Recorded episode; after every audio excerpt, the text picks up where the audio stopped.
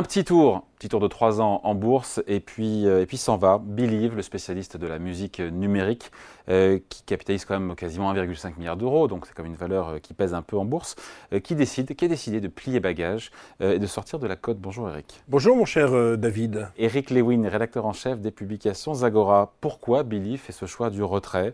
Parce qu'en même temps l'action elle ne s'est pas effondrée depuis 2021, bon elle a quand même un peu baissé, mais introduite quoi à quasiment 20 euros, elle en vaut 15 aujourd'hui. C'est pas l'affaire. Du, c'est pas l'affaire du siècle, mais bon, c'est pas une bonne affaire pour les actionnaires, ça c'est vrai. On peut commencer par ça déjà. Ouais, alors c'est pas une bonne affaire. Alors je veux juste euh, préciser un petit peu. Il y, a, il y, a, quelque chose qui est sorti ce matin.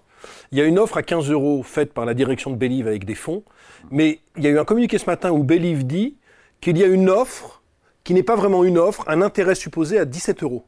Et c'est pour ça que si les gens regardent Boursorama, ce qu'ils sont en train de faire, l'action Believe gagne 6% aujourd'hui. On est au-dessus des 15 euros. On est à 15,80 euros. Toute la problématique, vous parliez de sortie de code, toute la problématique, c'est que les fonds plus le président de Believe auront 71% du capital. Et pour sortir de cote, il faut dépasser les fameux 90% qui déclenchent l'offre publique de retrait.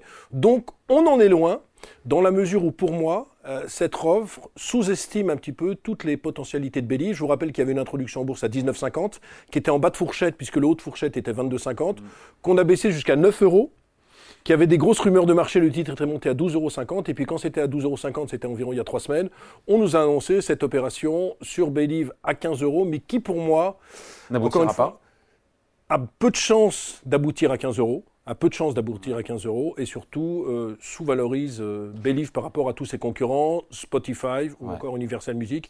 juste, juste, un mot, Believe, c'est valorisé 1,5 fois le chiffre d'affaires au cours de 15 euros alors que la moyenne du secteur est plutôt à 3.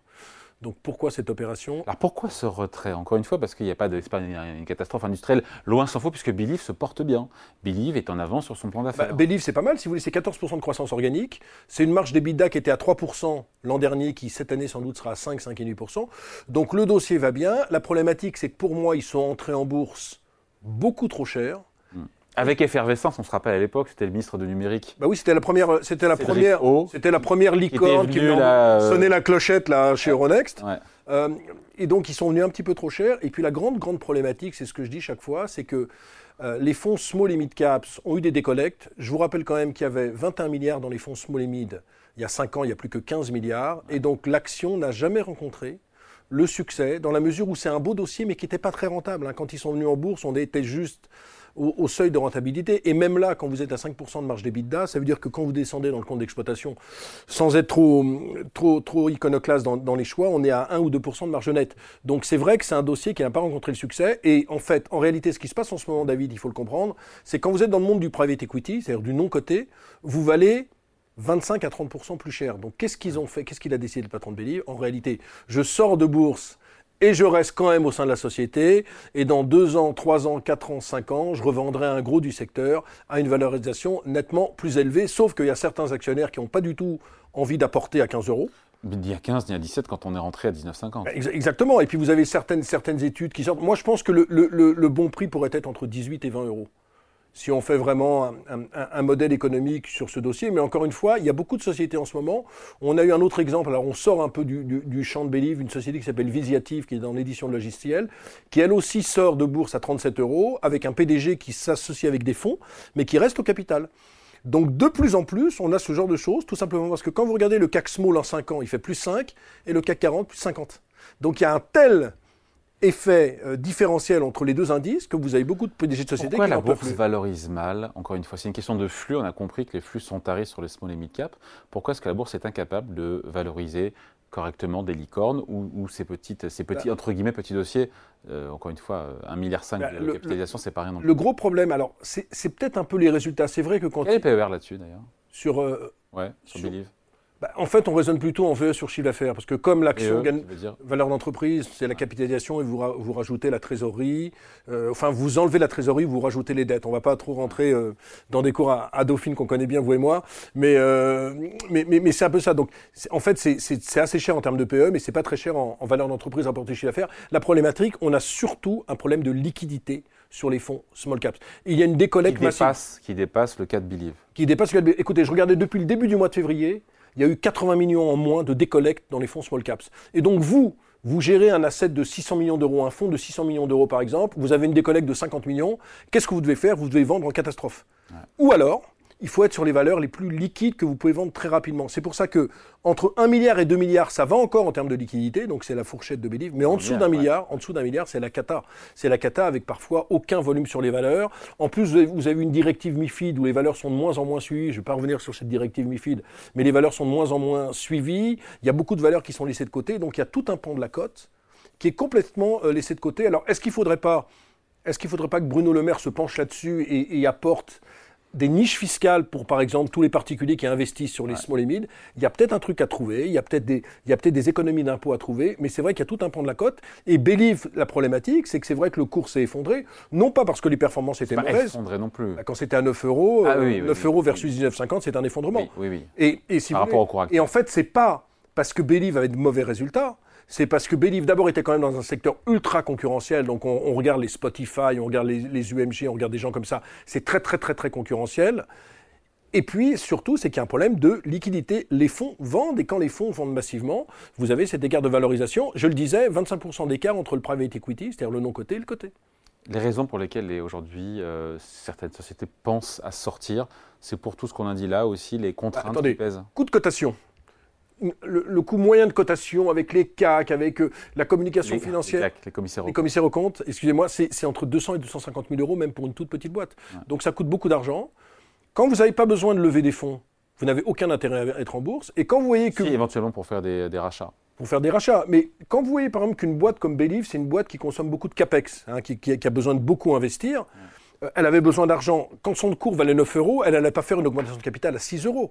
Donc elle était coincée. Et donc quand vous avez besoin soit d'aller chercher de l'argent, soit d'avoir une crédibilité auprès des investisseurs, vous n'avez rien à faire dans le monde du, côté. D'ailleurs, en 2022, je crois qu'il y a 23 entreprises qui ont quitté la bourse. Mm.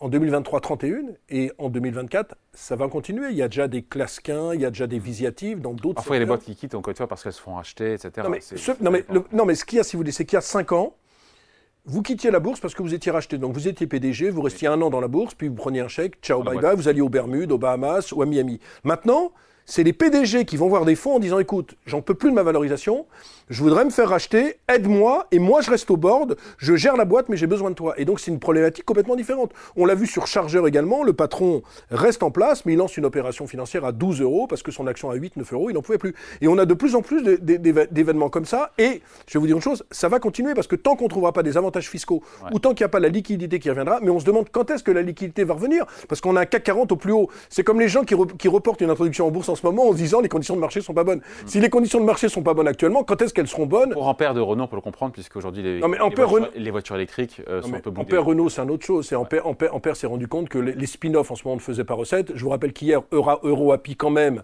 s'est effondré de 40%. EuroAPI, euh, spin-off de Sanofi, qui s'est introduit à 12, qui est monté à 19 et qui vaut 4 euros.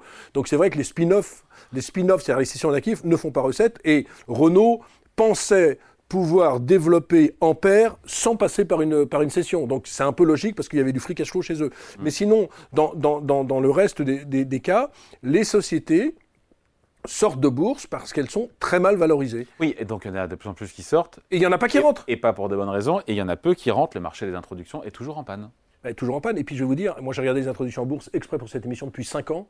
Il y a, il y a 92% des introductions en bourse qui cotent en dessous du cours d'émission. Donc très honnêtement, vu, vu, le massacre qu'il y a eu. C'est une espèce d'atrophie quand même ça. Hein. Bah oui, mais vous savez pourquoi Du marché. du marché. Bah oui, mais euh, la, grande, la grande problématique, c'est que les introductions en bourse, euh, moi, moi j'ai fait un peu de banque d'affaires euh, dans, ma, dans ma prime jeunesse. Souvent, vous, avez, vous, vous, valorisez la mariée beaucoup mieux qu'elle l'est. Quoi. Elle fait 1m85, elle ressemble à Raquel Welch, elle a des yeux bleus, et finalement, quand elle arrive, elle fait 1m58, elle louche, et puis elle est très grosse. Quoi. Donc, ce que je veux dire par là, je ne fais, pas de, je fais pas de discrimination, mais la problématique, c'est que les banquiers d'affaires ont tout intérêt à survaloriser des sociétés, parce que le gagne-pain, quand vous êtes banquier d'affaires, vous ne le gagnez pas sur des coûts boursiers, vous ne le gagnez pas sur le courtage, vous le gagnez sur la banque d'affaires. Et donc, vu les commissions qui se pratiquent pour des introductions en bourse, eh ben, on arrive en bourse avec des valorisations stratosphériques, et puis après, c'est la soupe. On aurait pu faire le même exemple avec Brad Pitt. Au début, on pense qu'on a Brad Pitt, et au final, on a Eric Lewin. On a... Ah non, bah, ça, on perd complètement champ. Non, attends, ne, comparez pas ce qui n'est pas comparable. Non, non, non, mais ce que je veux dire par là, et la problématique pour, pour, pour finir, c'est que soit il y a des avantages fiscaux, soit vraiment les fonds reviennent sur les small, parce que pourquoi les fonds peuvent revenir sur les small Plus on aura d'opérations financières quand même, plus les investisseurs reviendront sur les fonds, sur les, sur les small, en se disant il y a quand même des coûts à faire. Et c'est vrai que dans le monde du private equity actuellement, on se rend bien compte que les valorisations sont parfois stratosphériques. Donc il peut y avoir un, Swift. Non, il y a quand même un sujet, il n'y a, pas il y a plus d'introduction et les boîtes qui sortent, il y a un sujet. Ah, il y a un sujet, il y a un sujet d'atrophie de la cote, c'est ce que vous disiez tout à l'heure. Ça, ça risque de continuer, mais encore une fois, plus il y a d'opérations financières, paradoxalement, plus on perd des boîtes, et plus ça intéresse des gens du private equity pour venir sur le côté parce qu'ils disent qu'il y a des opportunités. Donc c'est peut-être un cercle vertueux qui pourrait se mettre en cause, hors avantages fiscaux que, je, que j'appuie de mes voeux, mais on a l'impression que le monde des small limits n'intéresse personne en bourse. Allez, merci beaucoup. Point de vue signé Eric Lewin, rédacteur en chef. pas Brad Pitt, hein. malheureusement. J'aurais aimé, mais bon. Ça se saurait. Merci. Salut David.